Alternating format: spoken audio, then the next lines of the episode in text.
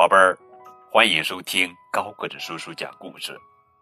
今天呀，我们来讲的故事的名字叫做《金发姑娘和三头恐龙》，作者是美国作家莫威廉斯，文图孙宝成翻译。从前有三头恐龙，恐龙爸爸、恐龙妈妈，以及一头碰巧来自挪威的小恐龙。嗯，这是甜蜜之家，恐龙之家。有一天，也没什么特别的原因，三头恐龙整理好自己的床铺，摆放好椅子。煮了三碗温度不同的美味巧克力布丁，天哪！恐龙爸爸声音洪亮，大声说道：“时间终于到了，该去……呃，去别的地方了。”嘿，嘿，嘿！是呀，恐龙妈妈接口说：“我们去……”呃，别的地方时，真希望没有顽皮的小朋友碰巧来咱们家，我们可没锁门哦。哈利哈利哈利尔克斯哈格尼克，然后小恐龙发出一阵震耳欲聋的笑声，听起来似乎有点邪恶，不过他很可能是在说挪威语，那种声调只是在表示礼貌。三头恐龙去了别的地方，绝对没有躲在树林里，专门等着毫无戒心的小朋友路过。果然，五分钟后，一个无人看护的金发姑娘独自走了过来。就在这时，森林里响起一头恐龙的吼声：“猎物上当了！”但我敢肯定，那只是风的声音。紧接着又响起了一个声音，听起来好像在说：“耐心点儿，恐龙爸爸，它离陷阱还远着呢。”不过那可能只是岩石坠落，或是一只松鼠发出的声响。不过这无所谓，金发姑娘可不是那种胆小怕事的小女生，所以一遇到这栋陌生的大房子，她立刻。闯了进去。打个比方吧，他从来不听警告，就喜欢冒险，径直就会闯入陌生的大房子。欢迎光临，嘻嘻呵呵。一进屋子，金发姑娘马上闻到那三碗美味巧克力布丁的气味。啊！金发姑娘说。哇，这巧克力布丁真香啊！如果我能爬到柜子顶上就好了。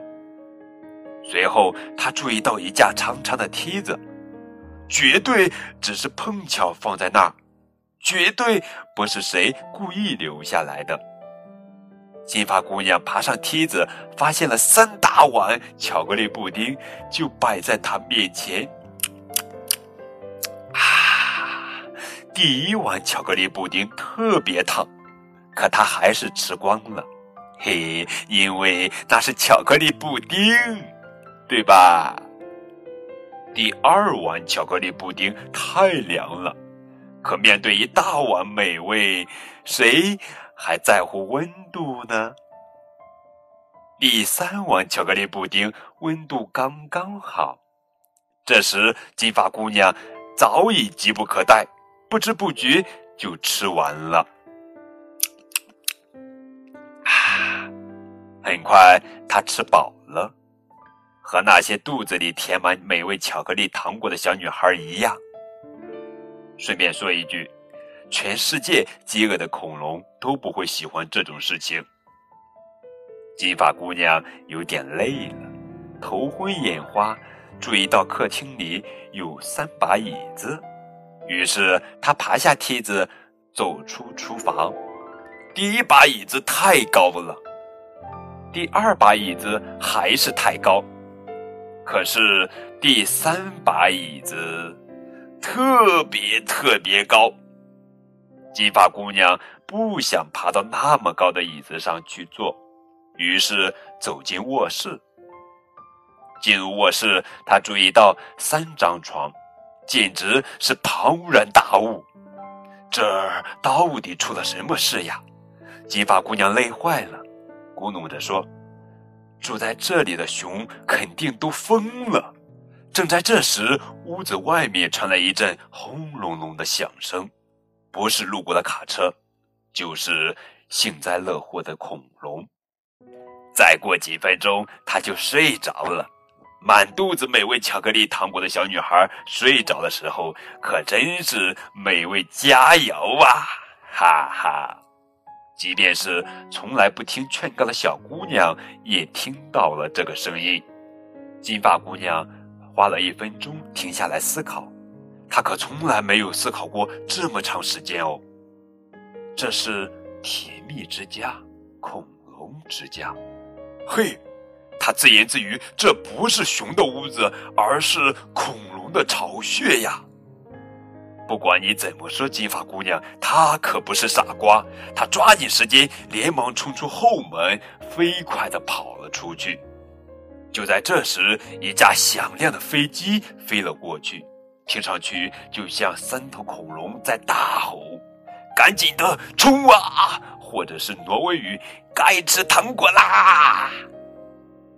突然，绝对是巧合。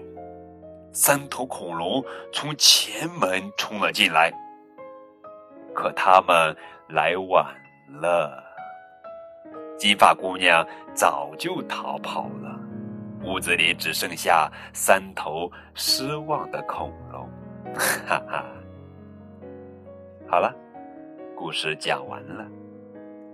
通过这个故事，金发姑娘给我们的教训是：一旦发现周围有危险，必须马上离开。那么，恐龙给我们的教训是什么呢？那就是一定要锁好后门。哈哈，好了，宝贝儿，这就是今天的绘本故事《金发姑娘和三头恐龙》。更多互动可以添加高个子叔叔的微信。感谢你们的收听，我们明天继续来讲好听的绘本故事。再见。